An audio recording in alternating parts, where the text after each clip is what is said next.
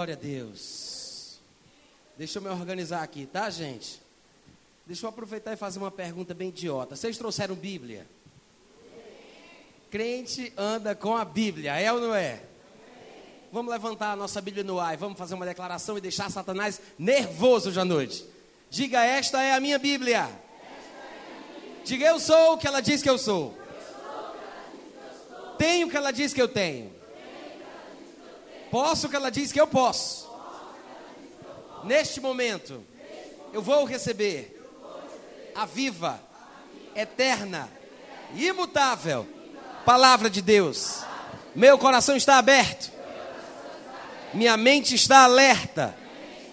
E nunca mais serei o mesmo. Nunca, nunca, nunca. Benza a Deus. Alex, cadê aquele paninho, hein? Paninho da unção. Irmãos, eu quero dizer que tem sido uma semana maravilhosa na nossa vida. Eu estou muito grato pelo tempo que nós gastamos aqui, eu e minha esposa.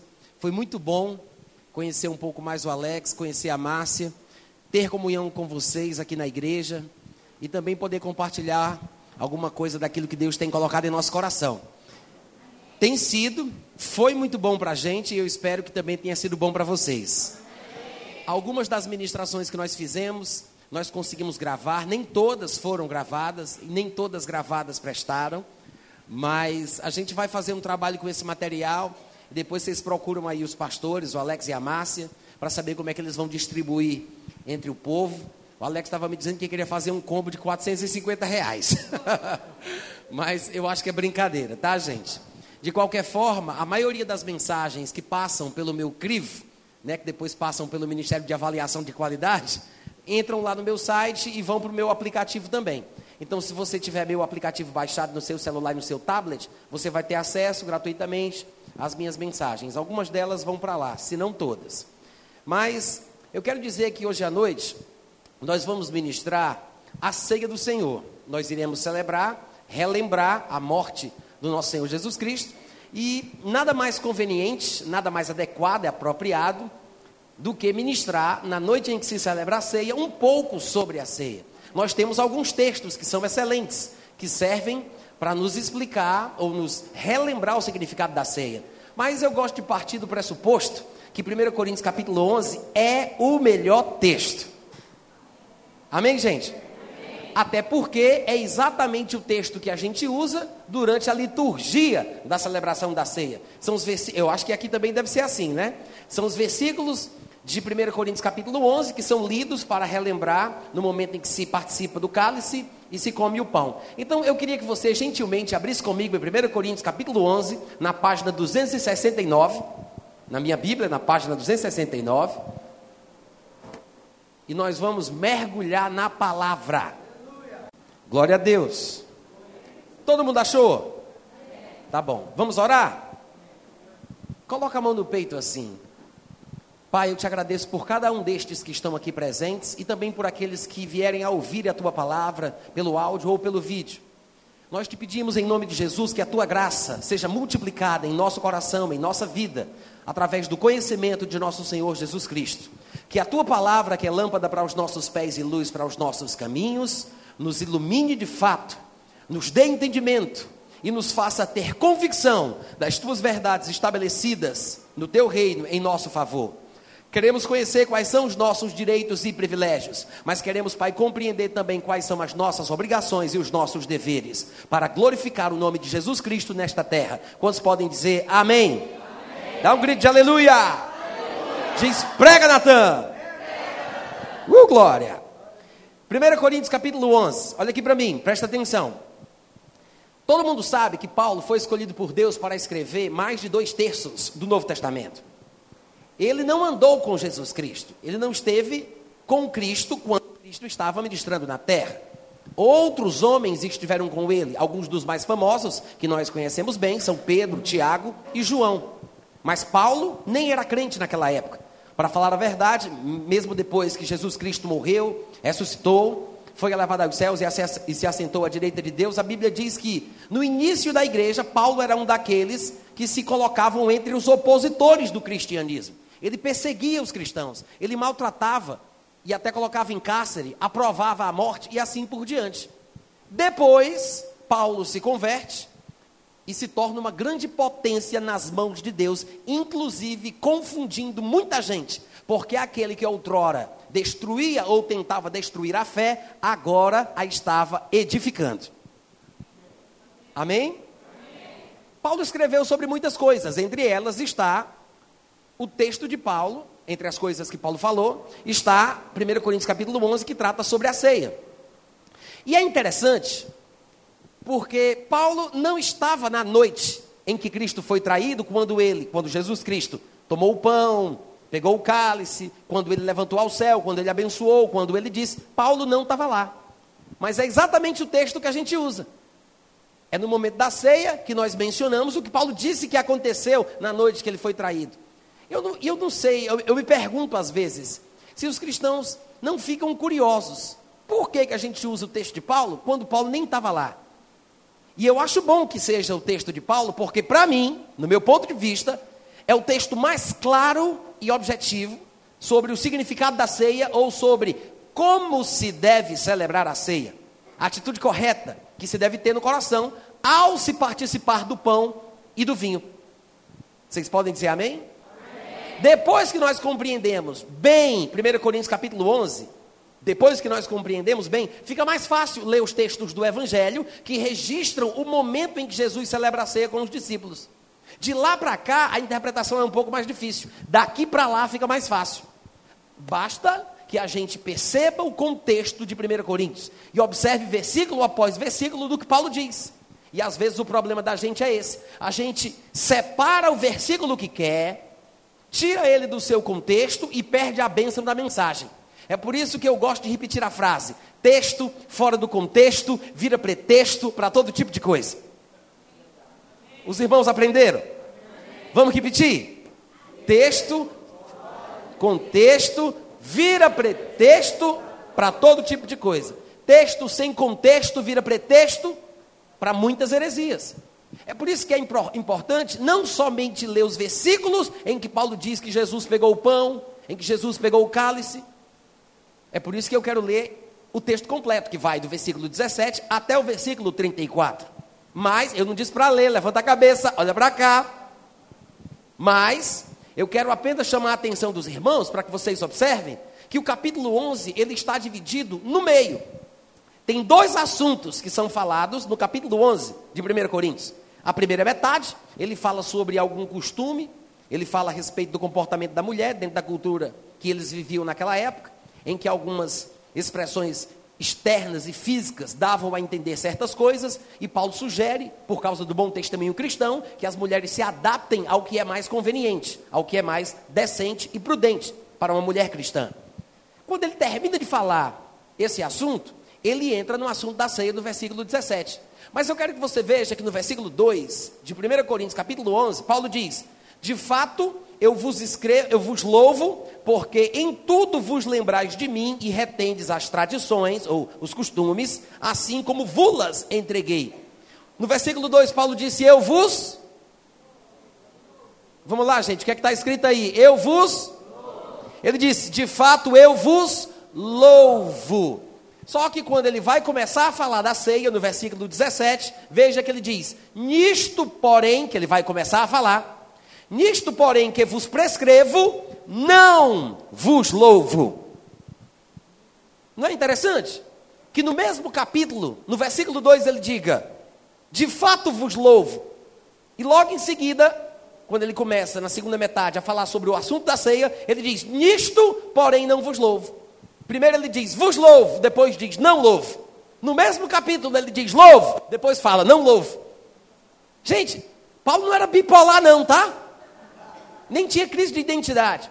Isso aqui, na verdade, nos revela uma grande lição para a nossa vida. É completamente possível. Lembre-se disso. Um crente estar correto numa área e estar errado na outra. É possível um cristão merecer louvor numa área e não merecer louvor noutra. Numa área, Paulo disse: Eu vos louvo. Na outra, Paulo disse: Não vos louvo.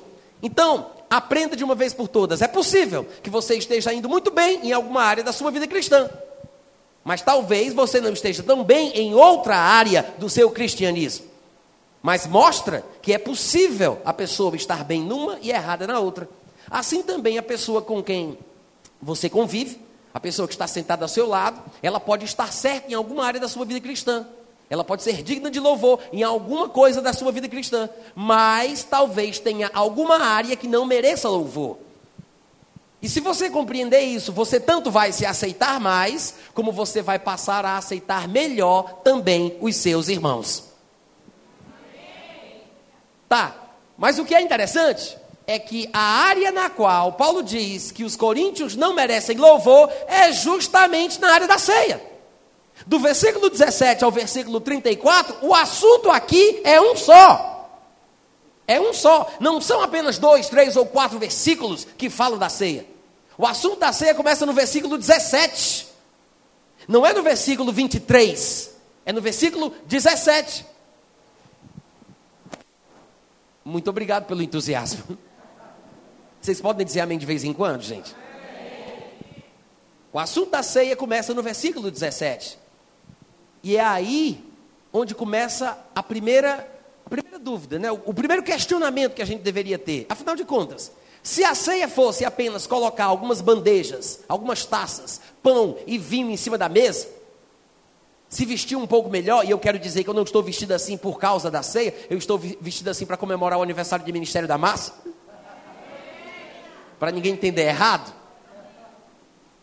Mas se a ceia fosse apenas comer e beber, se fosse apenas isso aqui, fazer essa cara de religioso e parecer que estamos num velório ou numa missa evangélica e ficar fazendo toda aquela cerimônia, aquela liturgia, se isso fosse a ceia, gente, como é que alguém pode errar na hora da ceia? Porque Paulo aqui vai falar, na verdade, o que a ceia não é. Ele vai bater com as duas mãos, mostrando o que não é a ceia. Como é que uma pessoa pode errar em relação à celebração da ceia? As pessoas, por não entenderem o erro que os coríntios cometiam quando Paulo os corrige, pensavam, pensaram, concluíram que Paulo estava falando que a pessoa vivia em pecado, aí quando chega na hora da ceia, ela quer cear com a cara de pau. Então essa pessoa que estava indigna de participar da ceia, porque vivia em pecado, aí chega na hora da ceia, quer tomar a ceia. Você não é digno de tomar a ceia. É assim que as pessoas pensam que Paulo estava falando. Mas irmãos, crente não acumula pecado para pedir perdão na hora da ceia. Não é do cristianismo guardar os pecados até o primeiro domingo do mês, até o último domingo do mês, ou seja, lá quantos domingos aquela igreja ou denominação celebrar a ceia. Tem muita gente assim. Passa pela, pela ceia, quando chega na segunda-feira, comete um erro e diz: Meu Deus, eu celebrei a ceia ontem, pequei logo hoje, porque não foi no final do mês. Bom, mas já que eu pequei agora, então vamos liberar. Aí a pessoa vai pecando, vai pecando, e quando chega perto da ceia, ela diz que se arrepende. Por quê? Porque interpretaram errado o texto. Mas eu vou dizer uma coisa para você. Quando o crente peca, ele sabe que peca. Na hora que sabe, ele tem que reconhecer o seu pecado. Confessar o seu pecado. Porque a Bíblia diz que Deus é fiel e justo. Ele perdoa o pecado e ele purifica da injustiça se confessarmos os nossos pecados. Porque se a pessoa disser, ah, eu não pequei não, que é isso, isso não é nada, eu explico, meu amigo explica, Freud explica. Se a pessoa vier com essa desculpa, ela está mentindo, está se enganando a si mesma, não está praticando a verdade. Mas se a pessoa peca e diz, não, isso é pecado, eu reconheço que errei, eu confesso que pequei, a Bíblia diz, se confessamos, em vez de negarmos, aí sim, ele nos perdoa e nos purifica. Em outras palavras, 1 Coríntios 11 nunca falou sobre acumular pecado para confessar no dia da ceia. Porque quando o crente peca, ele sabe que pecou. Em 1, Coríntios, em 1 João, capítulo 3, versículo 21, está escrito: Se o nosso coração não nos acusar, nós temos confiança diante de Deus. Isso quer dizer que quando o crente peca, a primeira coisa que acontece é o peso no seu coração a consciência lhe acusando, a sua própria consciência. Seu coração pesa. Então, quando o crente peca, ele sabe. Se eu saísse aqui nos corredores perguntando: Você pecou hoje? O irmão ali de camisa azul pecou hoje? A irmã de blusa amarela lá atrás pecou hoje? A senhora de óculos já pecou hoje? O que é que vocês me diriam? Alguns, talvez envergonhados, responderiam: Eu não sei, só Deus sabe. Que conversa é essa, gente? Como diria a minha mãe, Deus sabe é uma pinóia.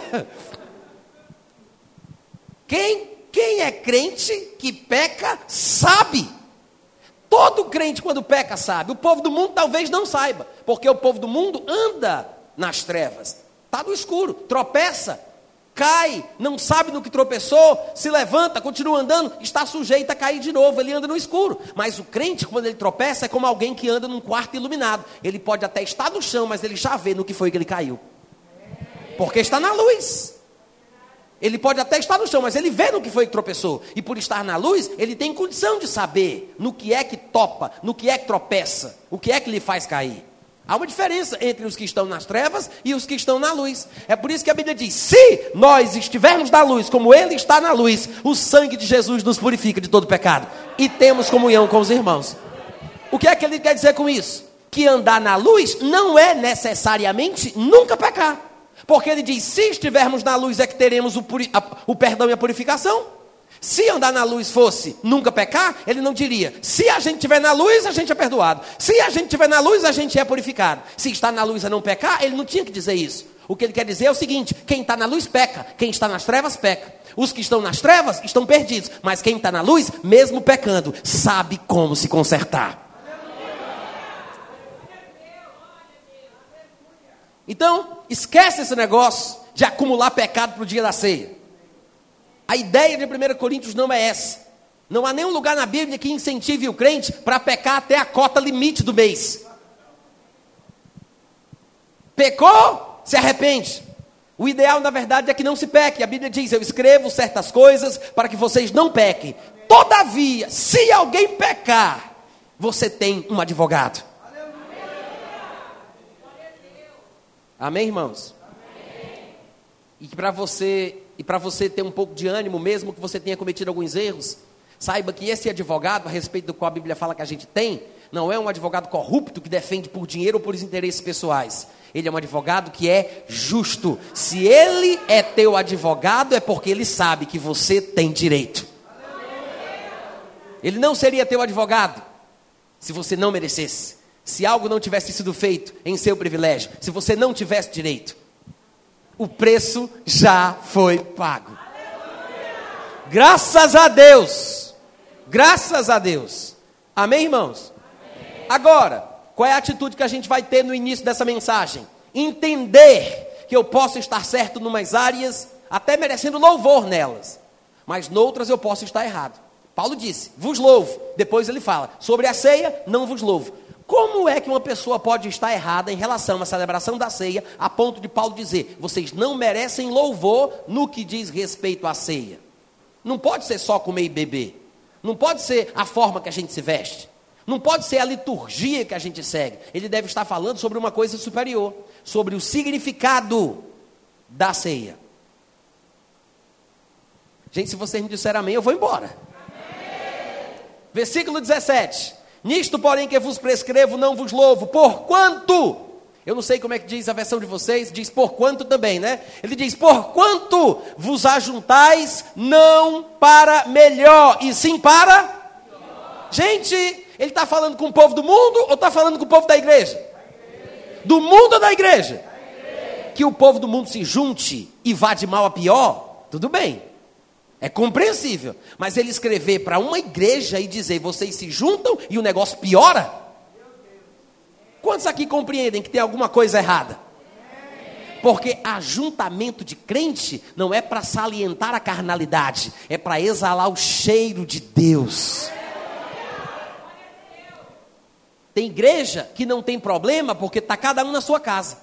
Tem igreja que quando se junta é uma confusão porque o povo é carnal. Obviamente, um tipo de ajuntamento como esse, mesmo sendo de crentes, não é para melhor, é para pior. É um povo carnal, é um povo magoado, é um povo mimado, é um povo que guarda mágoa, que não perdoa, que tem sentimento de vingança, que tem ódio do irmão, igual um assassino, e nem tem medo de ser julgado por Deus por causa disso. Por isso, Paulo diz: Não vos louvo. E é interessante que Paulo tenha tido a coragem de dizer: Eu sei quando eu devo louvar e eu sei quando não posso louvar. Porque se alguém louva uma igreja por falsidade, sem se basear em fatos, ele pode estar indicando um mau caminho. Ele pode estar fazendo muito mais mal do que bem. É preciso ser sincero. Amém, irmãos? A sinceridade ajuda, pode salvar uma vida. É um alerta.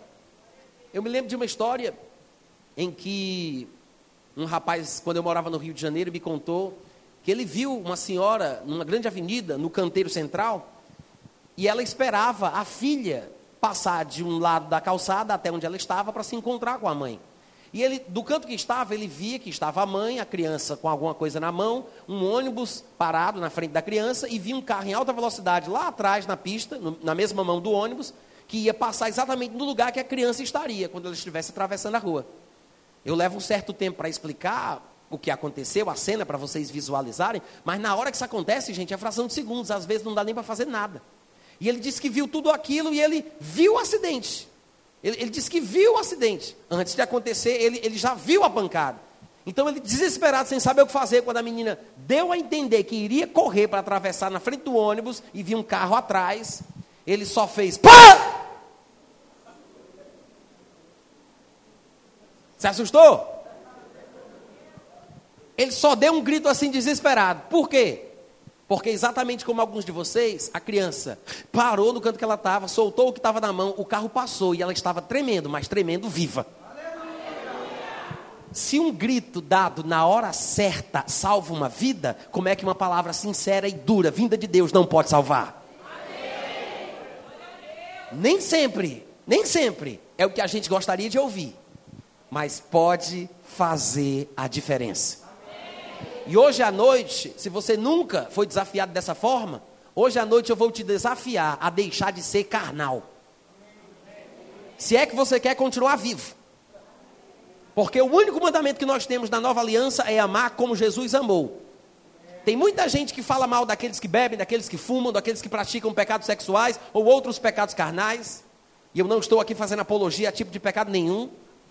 Mas existem pecados que são mais graves do que outros.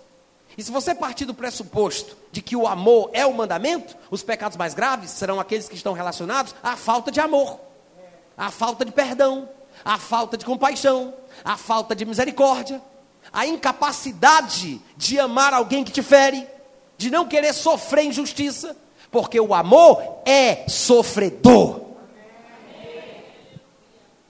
Alguns de nós não paramos para pensar Criticamos aquele que bebe, aquele que fuma, aquele que tem algum problema, algum vício, algum mau hábito.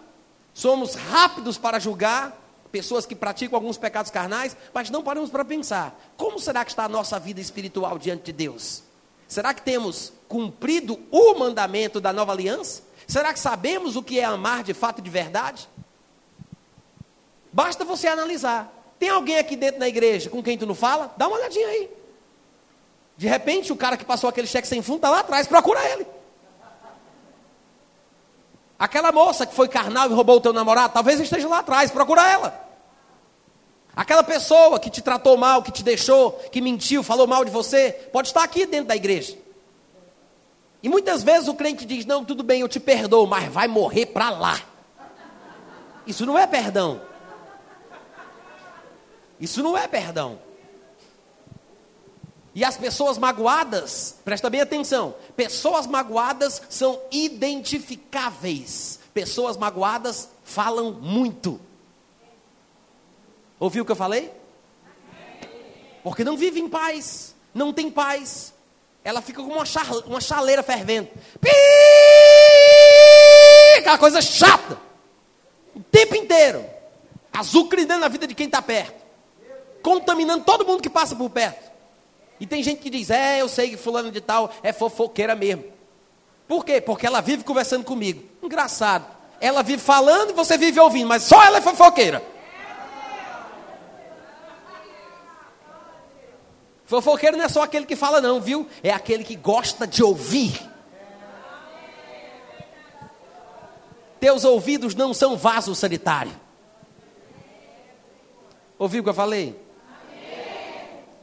Aí de repente a pessoa ouve uma pregação dessa e diz: Puxa, pastor, agora tocou no meu coração. Eu me identifiquei. Puxa, eu até fofoca, eu reconheço, mas eu vou dizer: o fofoca é amor. Não dá para fofocar em amor, criatura. E você, inocente, que pensa que só está ouvindo, aprenda uma coisa para o resto da sua vida. Quem fala mal de alguém nas costas dela para você, vai falar de você nas suas costas para alguém. Aprenda isso. Agora, pessoas magoadas vivem falando, vivem fofocando, vivem colocando todo o seu lixo para fora. O cristão que anda no padrão da palavra sofre injustamente.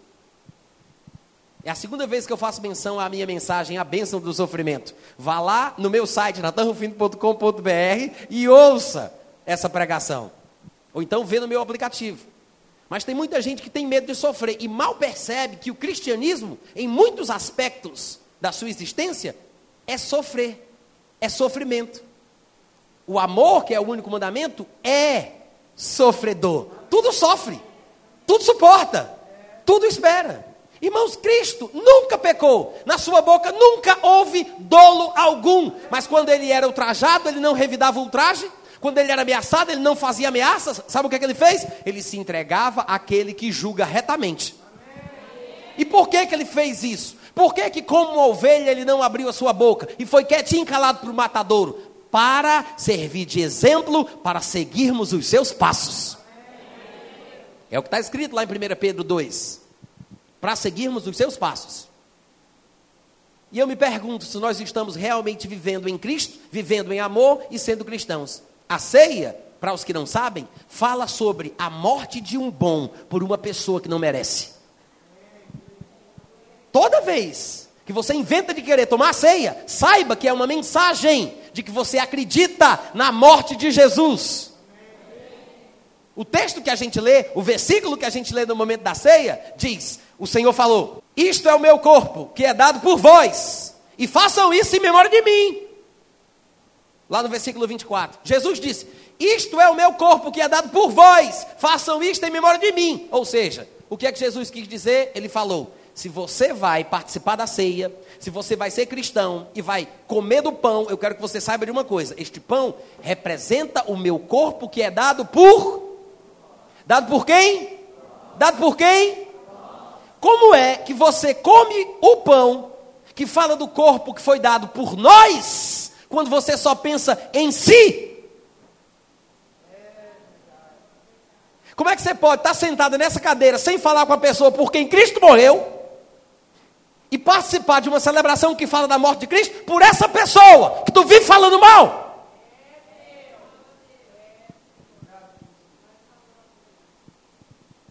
Agora que entrou, tá aí, aguenta até o fim. Se levantar e sair, vai ser pior.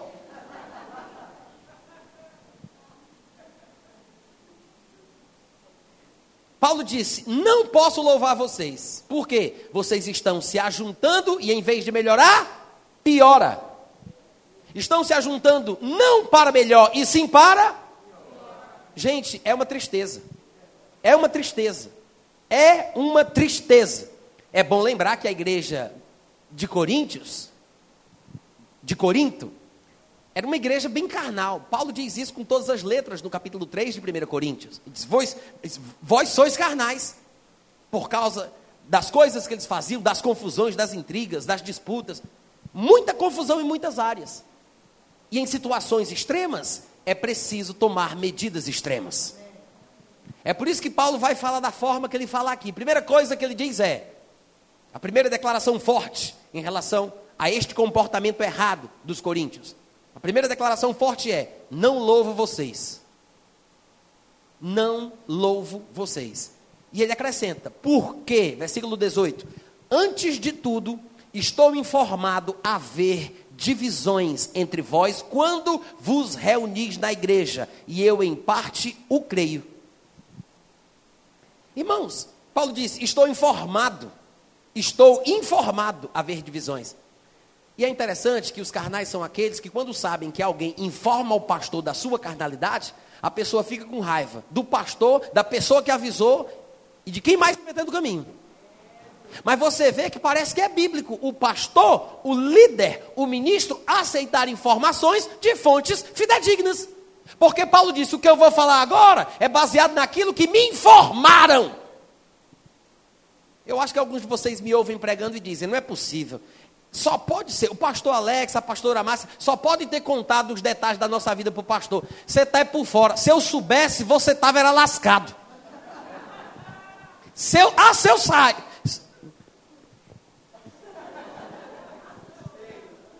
É porque quando a pessoa fala muitos idiomas, às vezes atrapalha mesmo. Ah, se eu soubesse. Dê graças a Deus que eu não sei. As pessoas às vezes têm medo de encarar a verdade. Irmãos, Paulo disse: Ó, eu estou sabendo, eu fui informado. E ele trata claramente sobre o assunto sobre o qual ele ouviu. Agora, essa é a atitude errada. A pessoa peca, alguém informa para o pastor do pecado dela, o pastor vai tratar o assunto e a miséria, em vez de ficar com medo, com vergonha, se arrepender, chorar, ela quer bater em todo mundo.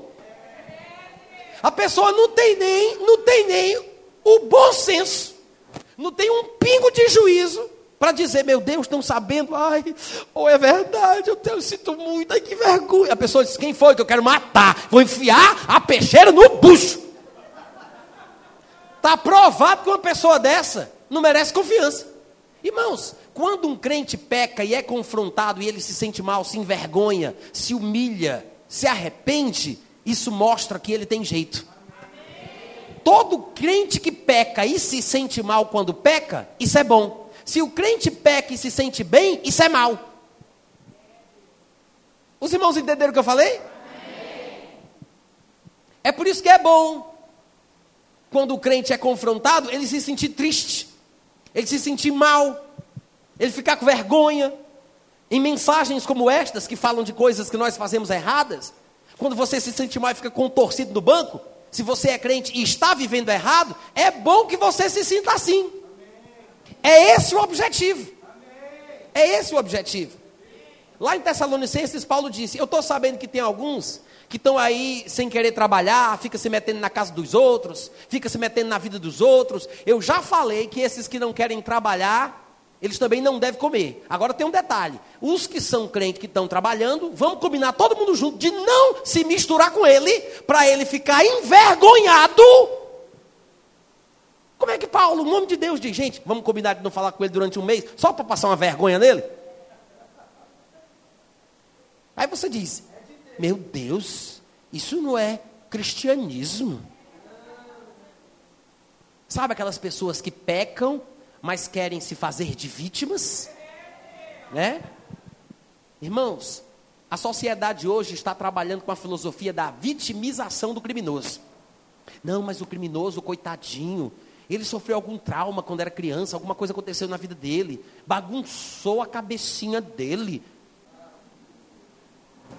Vitimização do criminoso. Ele não é culpado, o bichinho é um inocente, ele está sofrendo as consequências. Sim, Existem consequências de traumas que são vividos, mas se você ficar tratando o culpado como vítima, ele nunca vai reconhecer que é criminoso.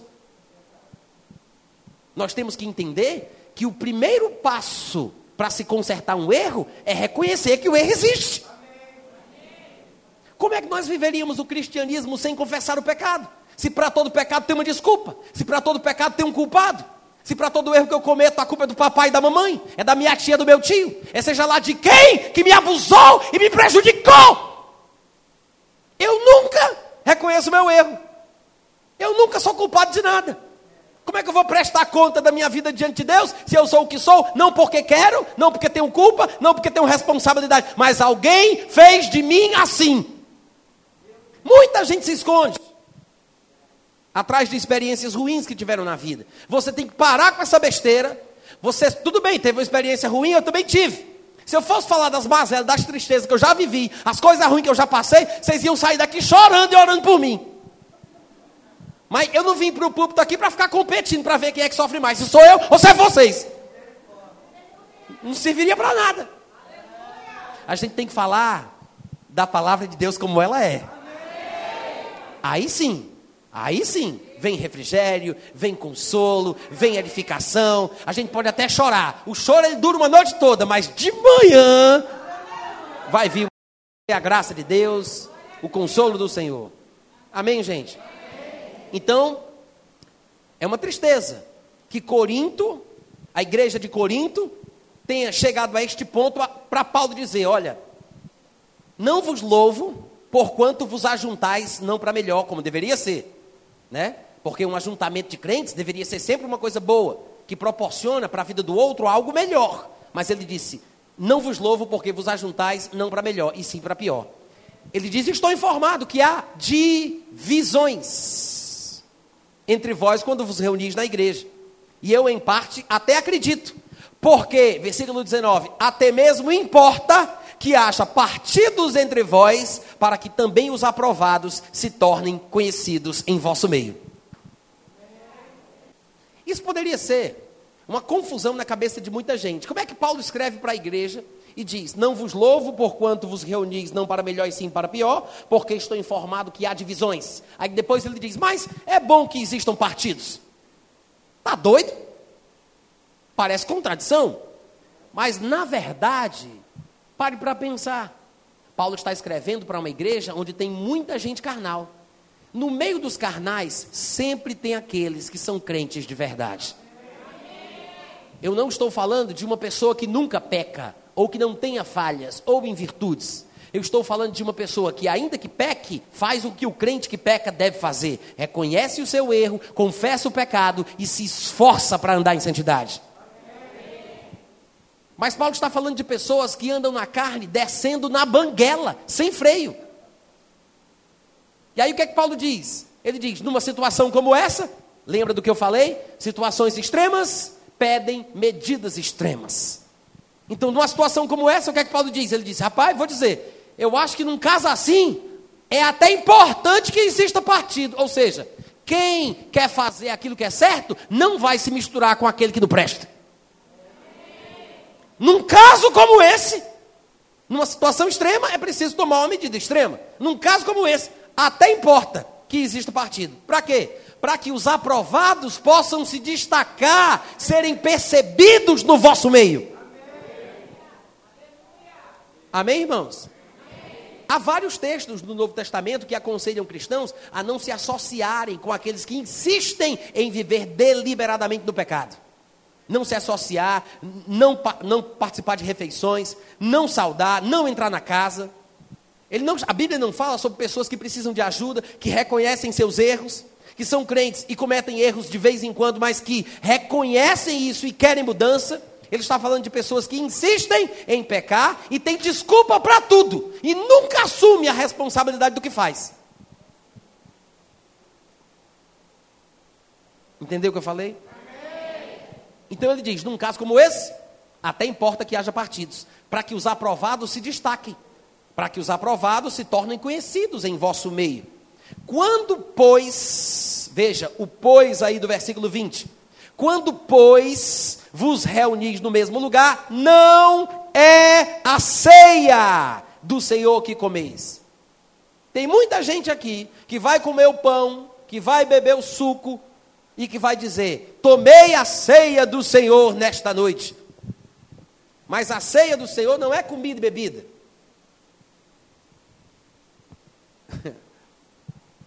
Amém? Amém? A ceia do Senhor não é comida e bebida. Por isso é que ele diz: numa situação como essa, eu quero deixar bem claro: não é ceia que vocês estão tomando. Por quê?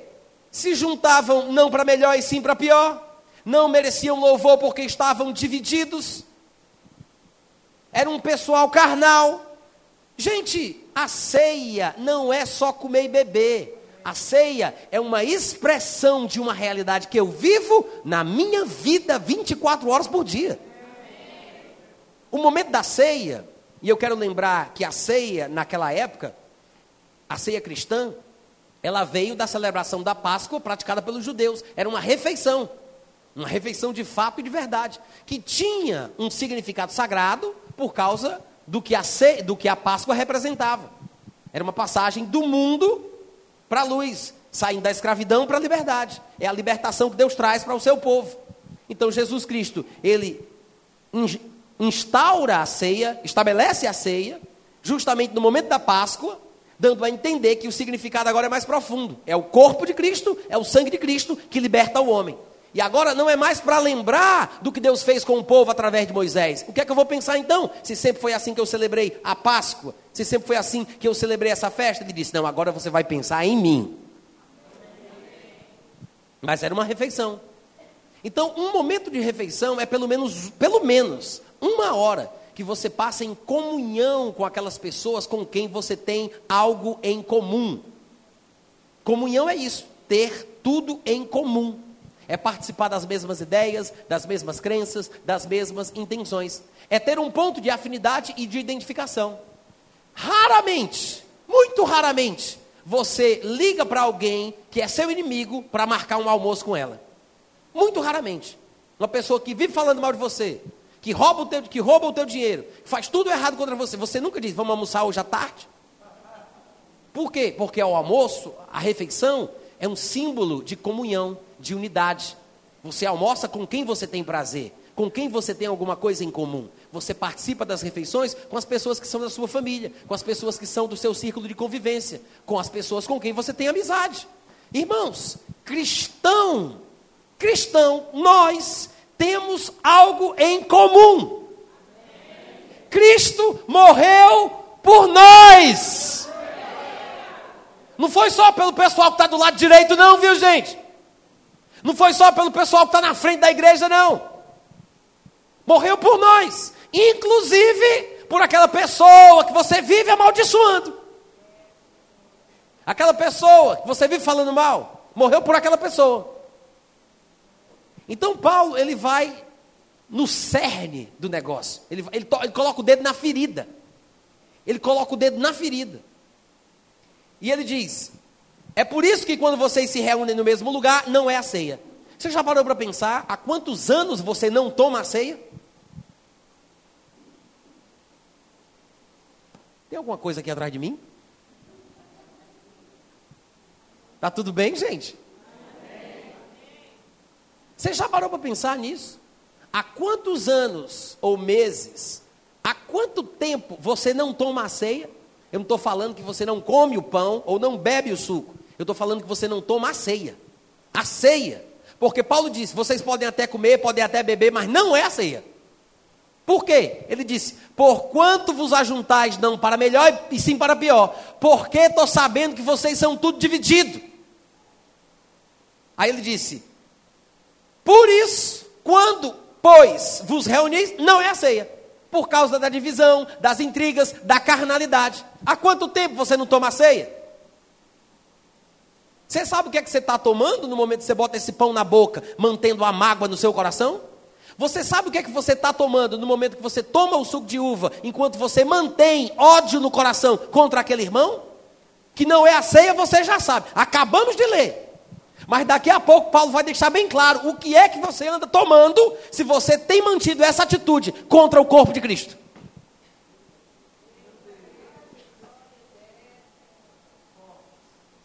Paulo é muito claro. Ele diz: quem toma a ceia, aspas, com essa atitude, na verdade não é a ceia que toma, mas toma, bebe, come juízo. Come e bebe juízo para si. E em vez de estar sendo abençoado pela celebração da ceia, esta pessoa, pela atitude que mantém, se torna réu. Réu do corpo de Cristo. Amém, gente? Amém. Eu não estou dizendo que é fácil de ouvir isso, não. Mas é necessário. Amém. É necessário. Pode ser desconfortável como for, mas receba isso como um grito de Deus para que você não seja atropelado. Para você despertar, parar para pensar qual é a besteira que você está fazendo com a sua vida. Porque o que você faz de mal com os irmãos, saiba de uma coisa: vai voltar para você, de uma forma ou de outra. Os irmãos entendem o que eu estou dizendo?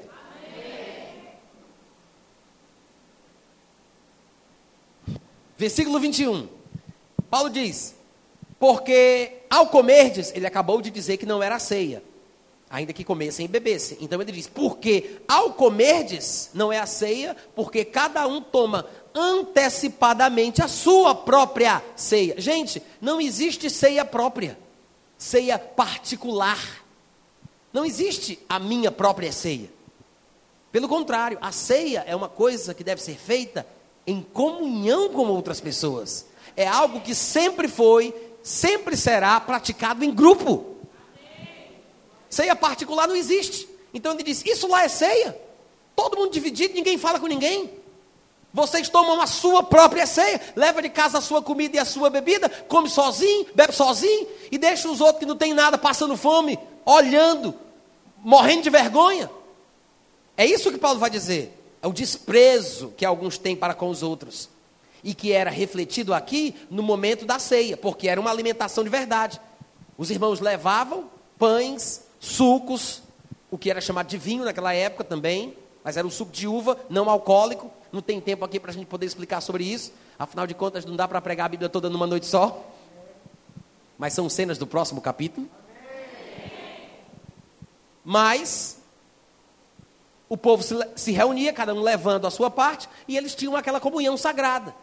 Mas quando eles estavam, como eles estavam divididos, e havia essa confusão generalizada, cada um, com, olha só que coisa ridícula, tomava sua própria ceia. Os irmãos entendem o que significa isso? É o oposto do significado correto da ceia. É por isso que Paulo diz: isso não é a ceia do Senhor, porque quando vocês comem, cada um toma antecipadamente a sua própria ceia, e fica gente passando fome, e há também gente que não é saciada. Algumas versões dizem: há também quem se embriague, mas a palavra que aparece aqui, que foi traduzida por esse embriague, também ela tem o significado de transbordar, de saciar, de estar cheio na Septuaginta, que é a versão grega do Antigo Testamento, no Salmo 23, o salmista diz: O meu cálice transborda. Quando os judeus que conheciam bem o hebraico foram verter o Antigo Testamento hebraico para o grego, e conhecedores bem do grego, colocaram a palavra que está aqui. O meu cálice transborda. Algumas versões, eu acho que na maioria em inglês, dizem que o cálice do Senhor era intoxicante, porque a palavra parece que também pode ser usada nesse sentido de embriaguez. Mas é bem provável que o verdadeiro sentido aqui seja: existem alguns que ficam com fome e outros que ficam de barriga cheia. Paulo não estava falando, gente, vamos todo mundo comer, vamos todo mundo ficar bêbado, vamos ter comunhão. Paulo não estava dizendo isso, porque outros lugares da Bíblia diz, dizem que a embriaguez é pecado. O vinho daquela época não era tão alcoólico como o de hoje. A porcentagem de álcool naquele vinho era muito pequena. A pessoa podia tomar uma garrafa inteira, ela nunca ficava bêbada. Agora, se ela bebesse muito vinho, ela poderia ficar alcoolizada. E é por isso que Paulo, em algumas ocasiões, diz que certas pessoas, se forem dadas a muito vinho, elas não são qualificadas para desempenhar o serviço da igreja. Porque quem é dado a muito vinho tem o objetivo claro de ficar bêbado. O vinho daquela época não era tão alcoólico. Para ficar bêbado, tem que beber, tinha que beber muito vinho. Os irmãos entendem o que eu estou falando? Então, Paulo não está dizendo aqui, Vamos todo mundo ficar de barriga cheia? Vamos todo mundo ficar bêbado em nome de Jesus? Ele não está dizendo isso. É provável que a melhor versão ou tradução do texto seria: há quem tenha fome, ao passo que há também quem fica de barriga cheia, ou quem esteja saciado, satisfeito. Ou seja, não estavam compartilhando entre si o que tinha sido trazido para aquele momento de comunhão durante a ceia. Cada um comia o que era seu, e se eu não gostasse de alguém, não falasse com alguém, desprezasse alguém, e ele não tendo condição de poder compartilhar porque era pobre, ele passava fome na minha frente enquanto comia, sem ligar para o que ele sentia. Isso não é comunhão, isso não é andar em amor, não é a ceia de Cristo. É por isso que ele diz: isso não é a ceia. No versículo 22 ele continua: se é para comer e beber, vá para casa. Não tendes porventura casas onde possam comer e beber? Se é para comer e beber, vai para casa. Porque a ceia é mais do que comida, mais do que bebida. É consideração, é respeito, é amor pelo irmão por quem Cristo morreu. A ceia fala da morte de Cristo por nós, não é por mim. É por nós. Então, se é para comer e beber, Paulo diz: vá para casa. Não tem casa não para comer e beber? Ou vocês têm casa para comer e beber e vocês fazem isso de propósito para causar uma sensação ruim no coração de quem vocês estão de mal. Vocês fazem isso, vocês têm casa para comer e beber, mas vocês fazem isso com o objetivo de menosprezar a igreja de Deus e envergonhar os que não têm nada. É esse o objetivo? É esfregar na cara? É desprezar de propósito? É fazer a pessoa se sentir mal? É mostrar que você tem mais? É dizer que o que é seu é só seu? Alô? Vocês estão tão quietinhos, cadê aqueles gritos de aleluia?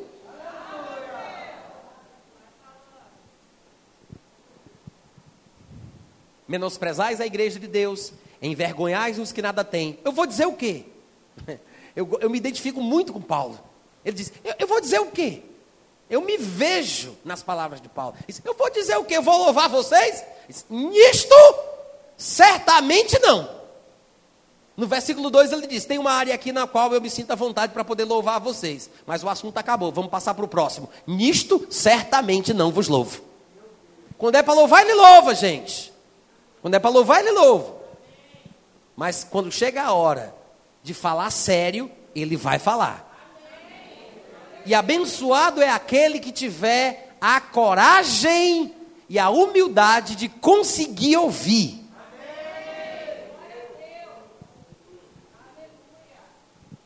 Nisto certamente não vos louvo. Versículo 23. Porque eu recebi foi do Senhor Jesus. Não foi Pedro que contou para ele. Paulo não estava lá na noite que ele foi traído. Paulo não estava com Jesus na noite que ele celebrou a ceia. Então, a gente poderia aceitar que Paulo dissesse: Olha, eu fui em Jerusalém, passei 15 dias com Pedro. Ele me contou, tintim por tintim, como é que foi o negócio lá. Eu estou falando porque eu sou testemunho ocular de Pedro, que me contou, que me disse. Eu sei como é que é o riscado do negócio. Eu entendo dos paranauê da ceia. Paulo não fez isso. Ele disse: Foi Jesus que me contou. Gente, Pedro, João, Tiago e todos os outros estavam com Jesus lá. Mas naquela época que eles estavam com Jesus, eles tinham uma grande limitação para entender os significados mais profundos do que Jesus Cristo fazia e dizia. De fato, a Bíblia diz que depois que Jesus ressuscita, ele passa 40 dias aparecendo aos discípulos e tratando com eles sobre as coisas concernentes ao reino dos céus.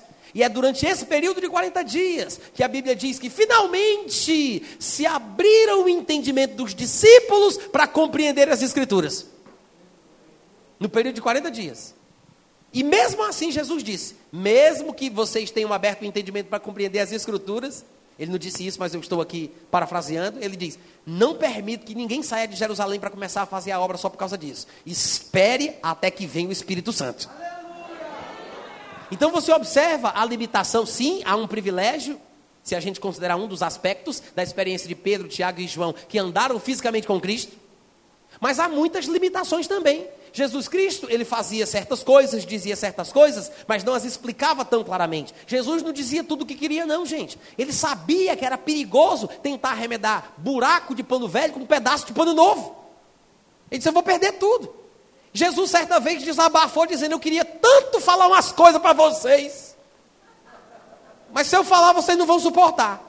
Aí o que é que ele disse? Rapaz, eu vou ter que esperar. Só quando o Espírito da verdade vier ele vos guiará a verdade, vos anunciará todas as coisas. Aí vocês vão se lembrar daquilo que, ele disse, que eu dizia. Então você vê que Jesus mesmo nunca pôde ser tão claro naquele período, naquela época. Não dava, não era o tempo certo. Mas Paulo já nasceu, meu irmão, com o negócio andando. Ele já se converte com Jesus aparecendo para ele. Olha só, já começa assim.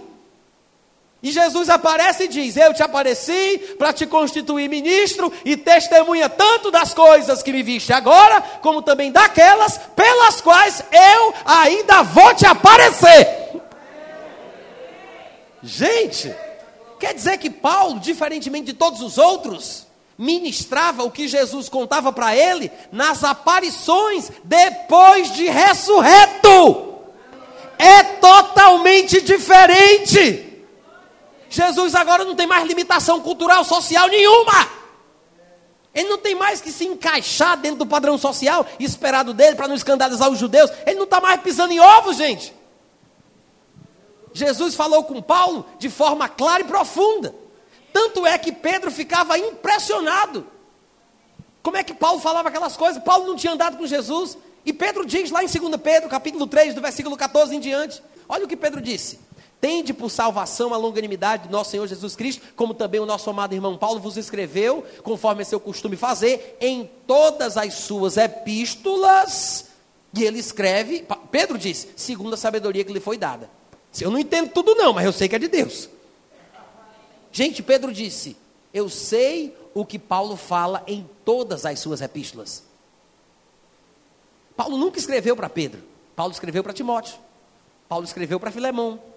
Paulo escreveu para os Laodicenses, os Colossenses, os Coríntios, mas para Pedro nunca. Como é que Pedro diz? Eu sei o que ele fala em todas as suas epístolas. Porque ele tinha lido tudo o que Paulo escrevia. O homem era fã. Ele percebia que tinha algo nas palavras de Paulo que descortinava coisas que ele não tinha entendido quando ele andava com Jesus. Ele disse: Eu sei que essa sabedoria não é dele, eu reconheço a fonte, é uma sabedoria que lhe foi dada. Pedro não leria tanto Paulo se ele não reconhecesse Paulo como uma pessoa divinamente inspirada por Deus.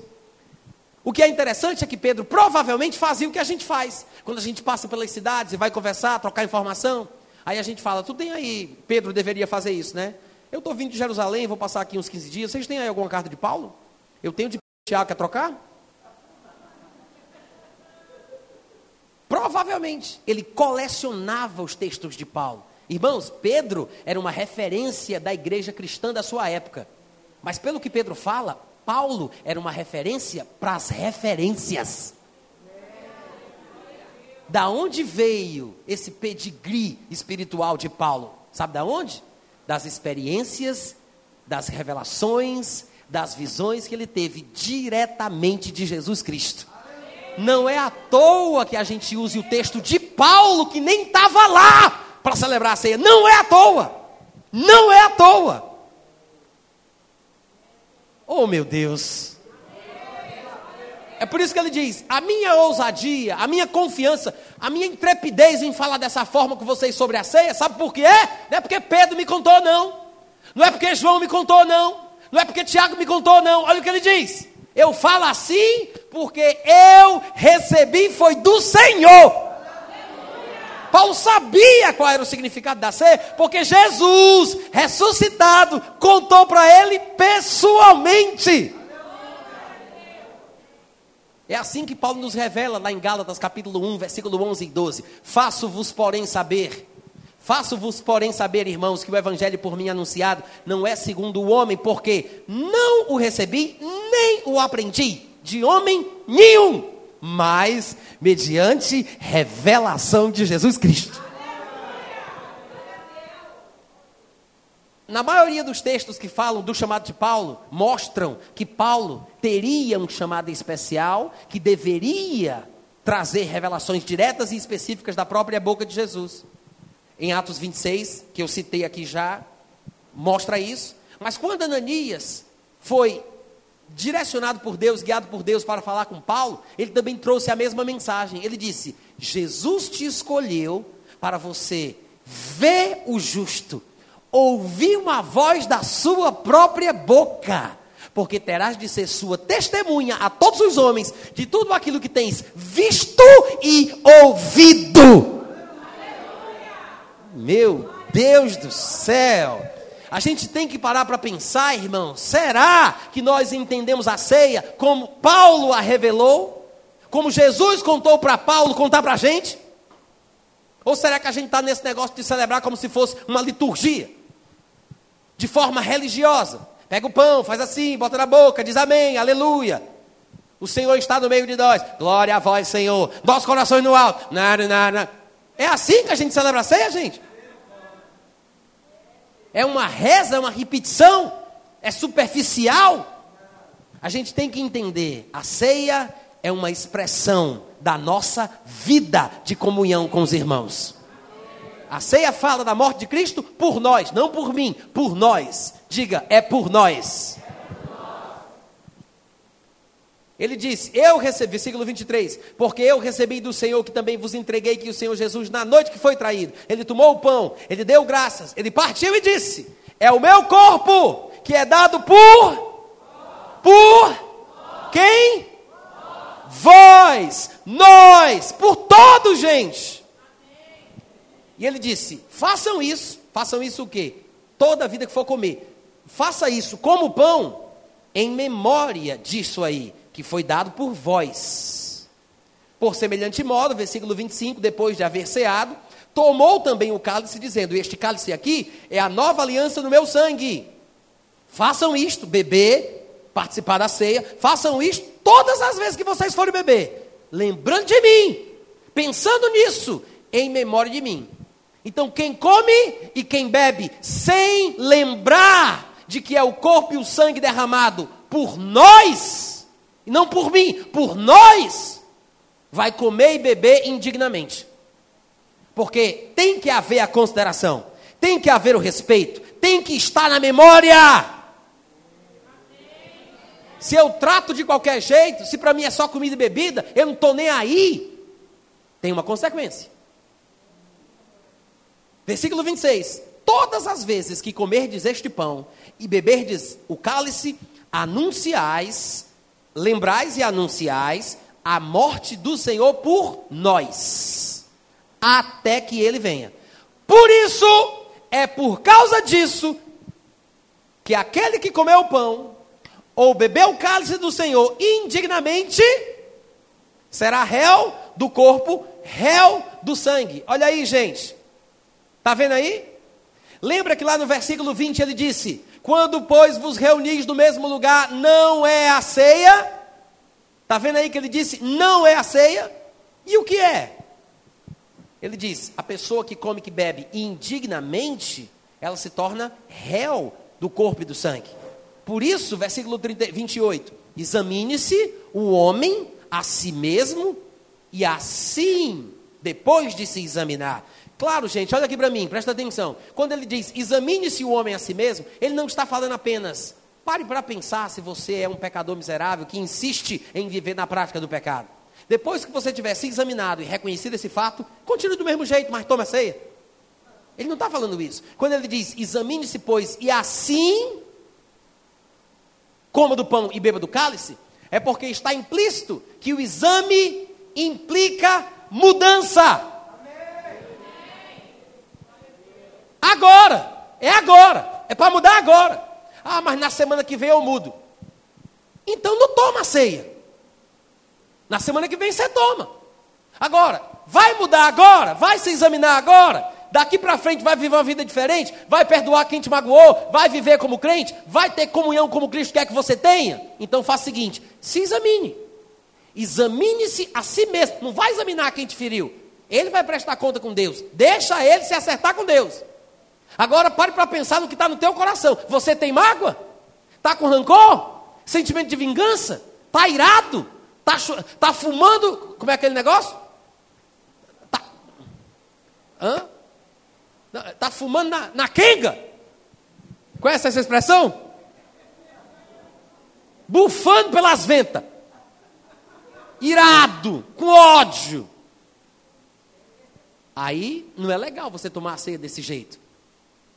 Agora, se você se examina, deixando subentendido que esse exame é para mudança, não é para examinar e dizer, é realmente, eu estou odiando aí umas 15 pessoas aqui da congregação. Eu estou com ódio. Eu estava pensando em fazer umas coisas aí bem pesadas com eles. Pronto, me examinei. Posso beber agora? Posso tomar ceia?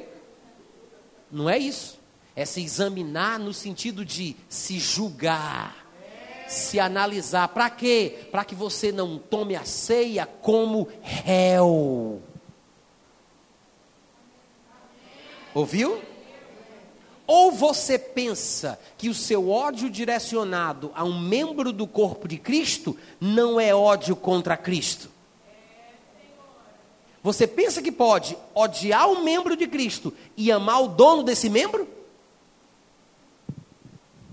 Quem aqui quem aqui é alguém que a cabeça é Raimundo e o corpo é Vasconcelo? Levante sua mão, nós queremos orar por você. a pessoa completa. A mão faz parte da pessoa. Ah, mas eu não tenho nada contra Cristo. Eu tenho ódio é da mão de Cristo. Se você odeia um membro do corpo de Cristo, saiba que o ódio é contra Cristo. Cristo toma isso como pessoal. É por isso que, em vez de você estar sendo abençoado na ceia, você vai se tornar réu réu do corpo de Cristo, porque você está indo contra o corpo.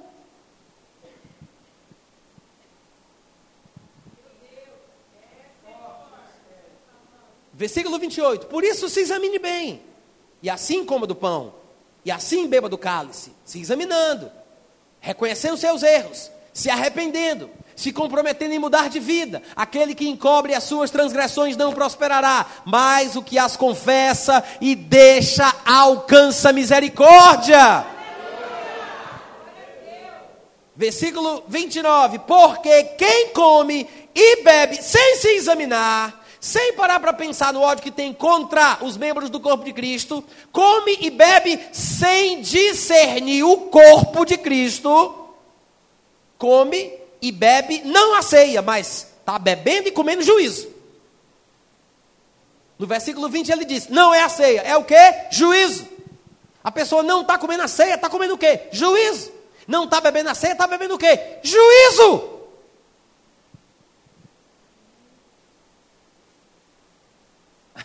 Amém, gente? Amém. Comer e beber juízo. E veja que esse juízo de Deus contra mim depende mais de mim do que de Deus. Porque se eu me examinar, como ele sugeriu, porque Deus já vê o meu coração. Deus conhece todas as coisas. Não é uma questão de Deus me examinar, prova e ver se há em mim algum caminho mal. Não é isso. Deus já vê, Deus já sabe, Deus conhece.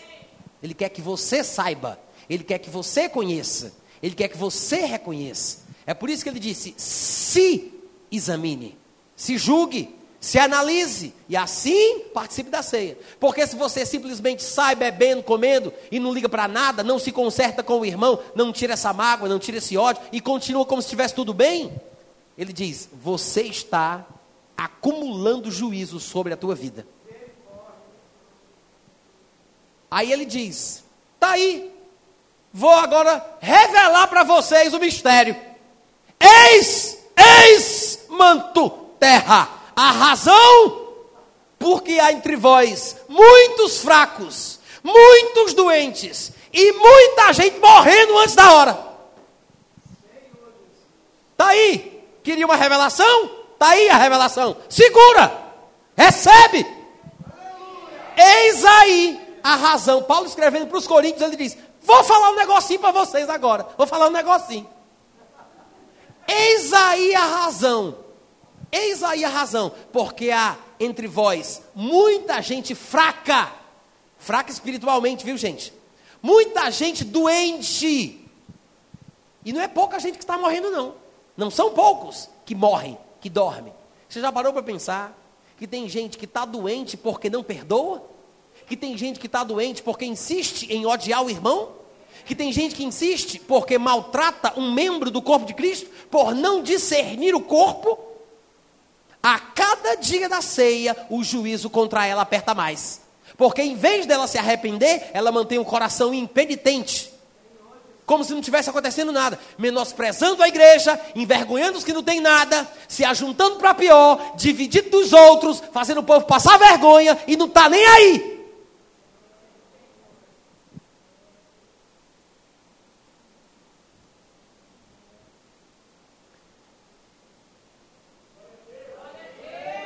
Eu vou deixar esse texto para a meditação da igreja.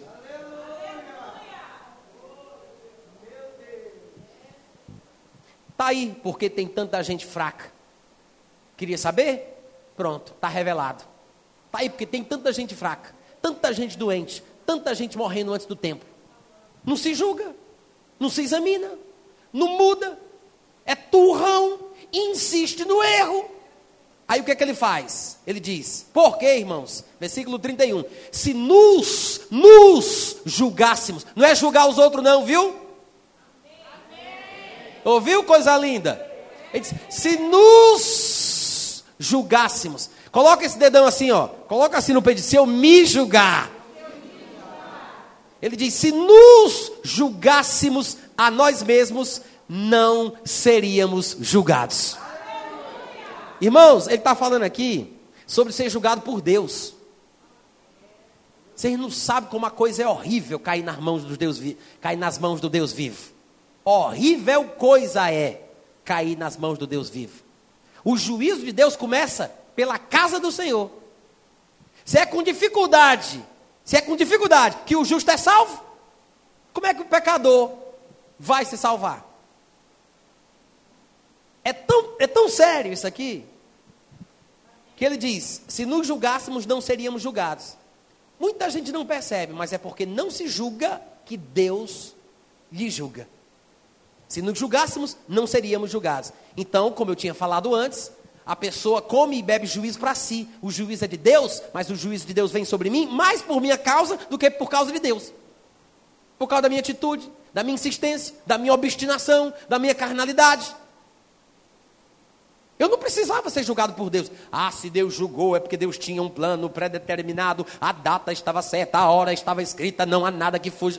Não, gente. Você pode não passar por isso. Como Paulo diz, se nos julgarmos, não seremos julgados. Acorda enquanto é tempo. Se conscientiza, pensa nisso. Se julga, se examina, se humilha.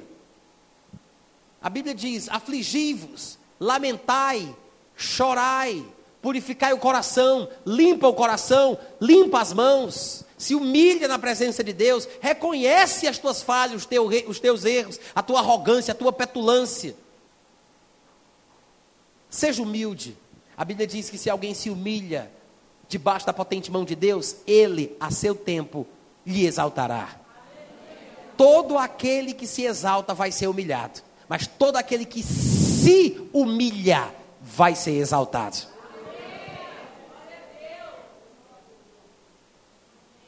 Tudo bem se você chegou numa situação que não consegue perdoar, mas é mais vergonhoso insistir nisso, é mais vergonhoso insistir nisso do que você dar o braço a torcer, passar uma vergonha, chorar um pouco, reconhecer suas falhas, mas depois que você tiver passado por aquilo ali, lavou, está lavado, está limpo.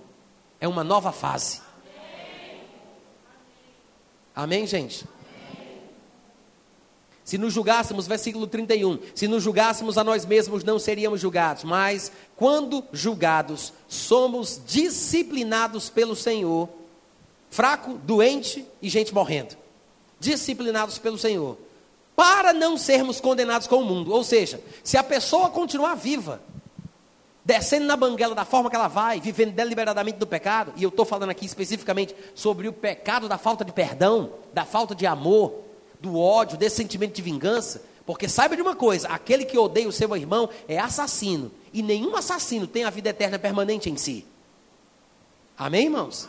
A Bíblia diz que nós sabemos, em 1 João 3,16, nós sabemos que passamos da morte para a vida porque amamos os irmãos. Quem não ama, permanece na morte. Ah, mas eu não consigo amar não tenho condição, não tenho esse dom. O meu dom é da murmuração mesmo. Para começo de conversa, o amor é um fruto. Nunca que esse amor vai crescer na tua vida, nunca que ele vai amadurecer se você continuar pensando assim. O fruto do Espírito é o amor. É o primeiro da lista. Sabe o que significa isso? O amor é uma coisa espiritual. Quem anda em espírito ama. Quem não consegue amar é porque só vive na carne. O amor é uma coisa espiritual, que pode crescer, que deve crescer, mas depende muito mais de nós do que de Deus. Vocês estão me ouvindo, gente?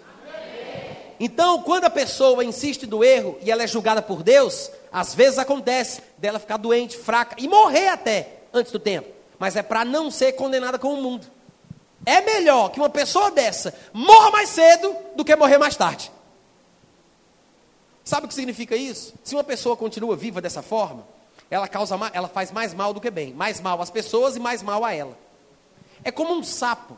Se você jogar um sapo dentro de uma panela fervente, com água fervente, por causa da temperatura muito alta, ele pula para fora imediatamente. Ele, ele foge dali.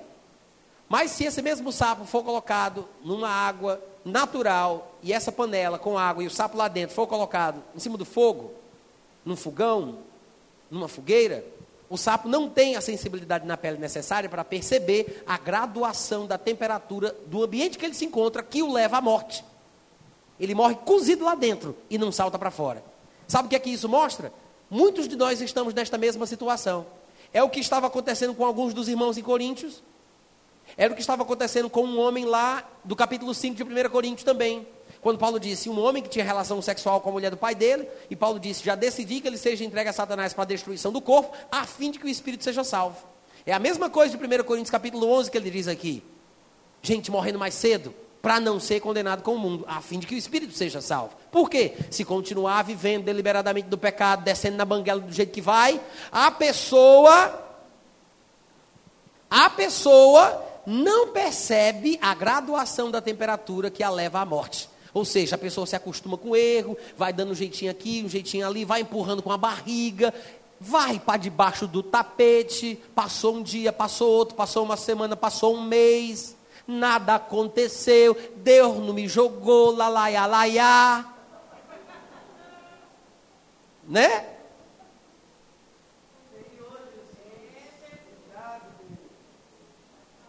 Vocês estão me ouvindo? E aí vem a morte prematura.